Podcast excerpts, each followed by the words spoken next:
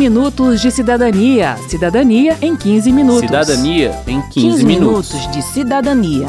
Cidadania em 15 Cidadania minutos. em 15 minutos.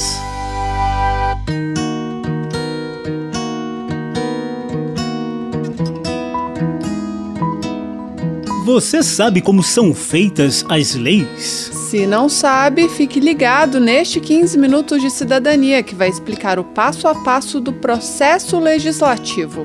Eu sou Verônica Lima. E eu sou José Carlos Oliveira. A primeira coisa que precisamos saber é que existem vários tipos de lei, com uma certa hierarquia entre elas. A Constituição é nossa lei maior. Todas as outras normas precisam seguir os princípios constitucionais. A Constituição é aprovada por um grupo de parlamentares escolhidos apenas para fazer isso, chamados de constituintes. Ao longo dos anos, a Constituição pode ser alterada e isso é feito por meio da proposta de emenda à Constituição ou PEC.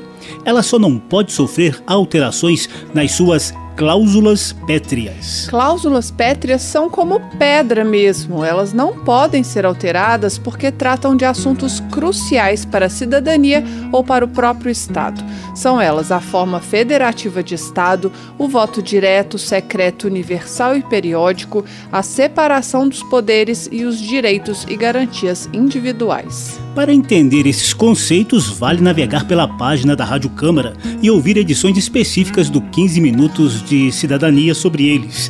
Já falamos de separação de poderes e também de formas de organização do Estado. Muito bem. Muita coisa que está prevista na Constituição precisa ser detalhada por meio de outras leis para que tenha efeitos práticos. Em geral, isso é feito por meio de uma lei complementar, que é um pouco mais difícil de ser aprovada porque precisa do apoio de mais da metade dos parlamentares. Já a lei ordinária pode chegar a ser aprovada com o voto de apenas um quarto dos deputados, pois estando presente a maioria, bastam os votos da maioria deles para que o projeto seja aprovado. O consultor da Câmara, José Teodoro Menck, resume.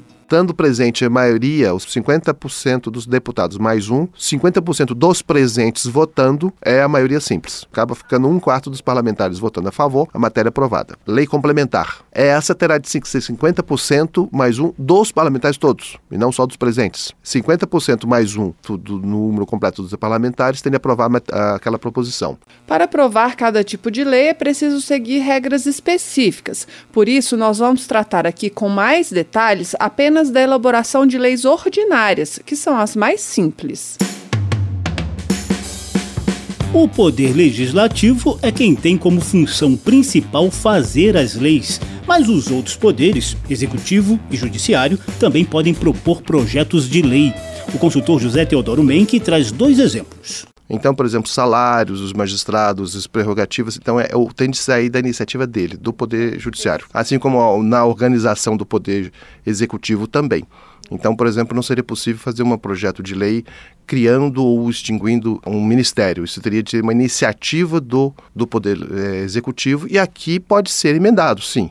Mas a, a iniciativa tem de vir de fora. A população também pode apresentar um projeto de lei. Nesse caso, pelo menos 1% dos eleitores precisa assinar a proposta. Em números de 2022, estamos falando de mais de um milhão e meio de pessoas que precisam estar distribuídas por pelo menos cinco estados, com um número mínimo de apoiadores em cada um desses estados. É muita assinatura para conferir. Por isso, explica o José Teodoro Menck, o que acontece na prática é o apadrinhamento da proposta por um ou mais deputados. Em vez de ser oficializado como um projeto de lei de iniciativa popular, ele é analisado como se fosse de autoria desses parlamentares. Ainda que tenha toda a questão de que veio do povo, então tem toda aquela legitimidade própria de uma iniciativa popular, mas na tramitação interna, usualmente, um, algum parlamentar subscreve e passa como se fosse dele, para facilitar o trâmite interno. Imagine você ter de fiscalizar um milhão de assinaturas espalhadas no Brasil inteiro.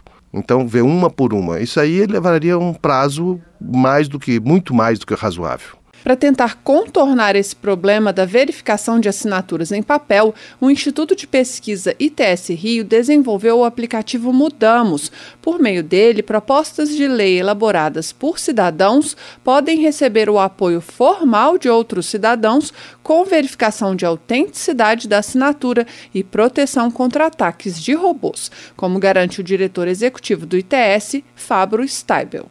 O que o Mudamos faz é que ele faz uma assinatura qualificada. É um tipo de assinatura reconhecido pela lei, aonde eu confiro que aquele terminal, o seu celular, com aquela pessoa que tem aqueles dados, naquela instalação, naquele momento, com aquele telefone, fez uma manifestação de vontade de se eu concordo com isso. A gente usa criptografia e blockchain para tornar esse processo auditável e seguro, mas é um sistema onde você, de diferentes formas, consegue ver de que a chance de não ser você fazendo aquela assinatura é muito pequena. O Mudamos também recebe projetos locais direcionados às câmaras municipais e assembleias legislativas. Na cidade de Teresópolis, no Rio de Janeiro, por exemplo, a população se mobilizou em torno de um projeto de lei sobre fiscalização das contas públicas, conseguiu as assinaturas pelo aplicativo e deu entrada formalmente no legislativo local. Segundo Fábio Steibel, as pessoas querem participar e os parlamentares estão atentos a esse desejo. Quando Mudamos foi lançado, em 2016, eu recebi 7 mil e-mails de pessoas que queriam botar um projeto de lei. Era um momento de muita animação com o processo legislativo, de participação direta na sociedade. Lá para cá, a gente profissionalizou o sistema de recebimento, agora tem quase que uma comissão de justiça que analisa os projetos e todos os projetos que entram ali, que tem uma condição mínima de tramitar, a gente coloca dentro do aplicativo. Do lado do parlamentar, a hora que ele vê algo tramitando ali, ele, em geral, presta muito mais atenção. Então, não raras vezes, um parlamentar entra em contato perguntando: mas quem que está puxando? Quem que está por trás? Como é que eu posso apoiar essa iniciativa? O Poder Legislativo Federal está organizado em duas casas, Câmara e Senado, sem hierarquia entre elas. Todo projeto iniciado em uma casa vai passar pela revisão da outra. Geralmente, o processo de elaboração das leis começa na Câmara e é revisado pelo Senado. Apenas as propostas de iniciativa dos senadores é que começam a ser debatidas por lá para depois serem revisadas pela Câmara. Dentro da Câmara, o projeto de lei precisa passar por várias etapas de análise e de votação, nem sempre iguais. Por isso, vamos falar aqui de um percurso padrão do projeto de lei ordinária. Assim que chega, ele é distribuído para as comissões temáticas. A Câmara tem hoje 25 comissões destinadas a discutir temas específicos, como educação, transporte, turismo e direitos humanos.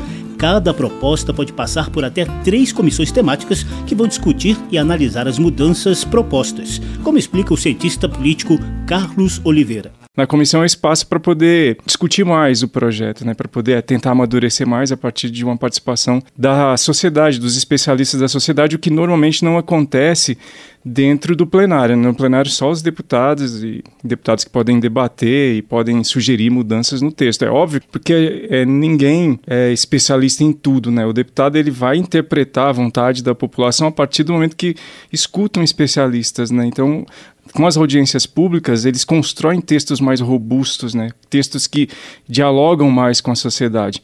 Duas dessas comissões têm papel especial: a Comissão de Finanças e Tributação, CFT, e a Comissão de Constituição e Justiça e de Cidadania, CCJ. Elas vão analisar elementos específicos dos projetos de lei. O consultor José Teodoro Menck explica o papel de cada uma. A Comissão de Constituição, Justiça e Cidadania, na maior parte das vezes, ela não estuda o tema em si, ou seja, o mérito direito, ela estuda a constitucionalidade, ou seja, a adequação daquela proposição à ordem constitucional e ao ordenamento jurídico como todo. E, por fim, ela também eh, analisa a técnica legislativa aplicada. A Comissão de Finanças e Tributação, ela analisa quando há possibilidade de gastos. Uma proposição legislativa que visa incluir o nome de alguma personagem no livro dos heróis da pátria não vai passar pela Comissão de Finanças e Tributação.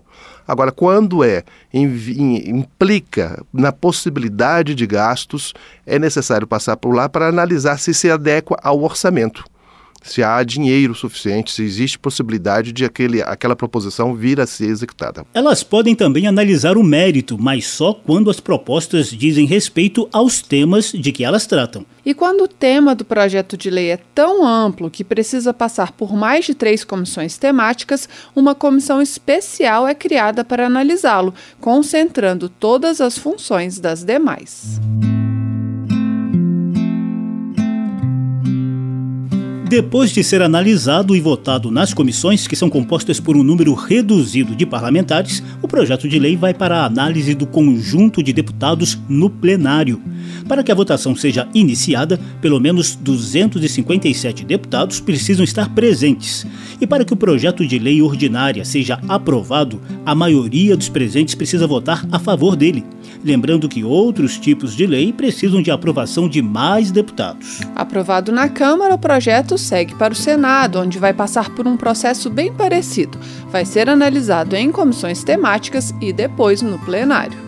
Os senadores podem concordar ou discordar com o texto aprovado pelos deputados. Se concordarem com tudo, o projeto segue para o presidente da República. Se discordarem, total ou parcialmente, a proposta volta para a Câmara, que pode acatar ou não as mudanças propostas pelos senadores. Se a Câmara aceitar as mudanças, o texto vai para o presidente da República com redação conjunta. Se a Câmara discordar do Senado, o texto volta para a forma que foi aprovado pela Câmara e segue assim para o presidente da República. O presidente também pode concordar ou discordar da proposta aprovada pelos parlamentares. Se ele assinar, a proposta vira lei e passa a valer. O prazo para que a lei entre em vigor é definido pela própria lei. Pode ser imediatamente ou dali a alguns dias, meses ou anos. Agora, se o presidente vetar a proposta total ou em parte, o Congresso pode derrubar o veto. O Congresso é a reunião da Câmara e do Senado para votar juntos alguns tipos de proposta, como o veto presidencial. O consultor José Teodoro Menck explica como acontece essa votação. A reunião é conjunta, mas a votação, casas votam separadamente, sob a direção da mesa do Congresso. A mesa do Congresso não é nem a mesa da Câmara, nem a mesa do Senado Federal. Então você escolhe o presidente da, do Senado, vai ser o presidente do Congresso. O vice-presidente do Congresso vai ser o vice-presidente da Câmara e faz de uma forma alternada. É uma mesa mista em que tem elementos da Câmara e do Senado que se juntam e formam uma mesa do Congresso. Vamos falar agora rapidamente sobre dois tipos de propostas de lei que aparecem com frequência no noticiário: a medida provisória, ou MP, e a proposta de emenda à Constituição, PEC. A MP é publicada pelo presidente da República em caso de relevância e urgência, e por isso ela já começa a valer desde o primeiro dia. Mas se não for confirmada pelos parlamentares em até 120 dias, perde a validade. A comissão que analisa a medida provisória é composta por deputados e senadores. O parecer dessa comissão é votado no plenário da Câmara e depois no do Senado. A votação no plenário é semelhante à do projeto de lei ordinária. Se a MP for aprovada sem alterações, é promulgada pelo próprio Congresso. Mas quando ela é alterada pelos parlamentares, precisa voltar ao presidente da República, que pode aprová-la ou vetá-la no todo ou em parte. Se ele vetar, valem as mesmas regras que já explicamos para a derrubada do veto. A principal diferença da PEC é que ela precisa ser admitida pela CCJ, Comissão de Constituição e Justiça. Propostas que violem cláusulas pétreas da Constituição não podem seguir em frente. Depois, ela passa por comissão especial e pelo plenário ali precisa ser aprovada por 3 quintos dos deputados, o que equivale a 308 votos em dois turnos de votação. Para passar a valer, a alteração no texto constitucional precisa ser aprovada pela Câmara e pelo Senado.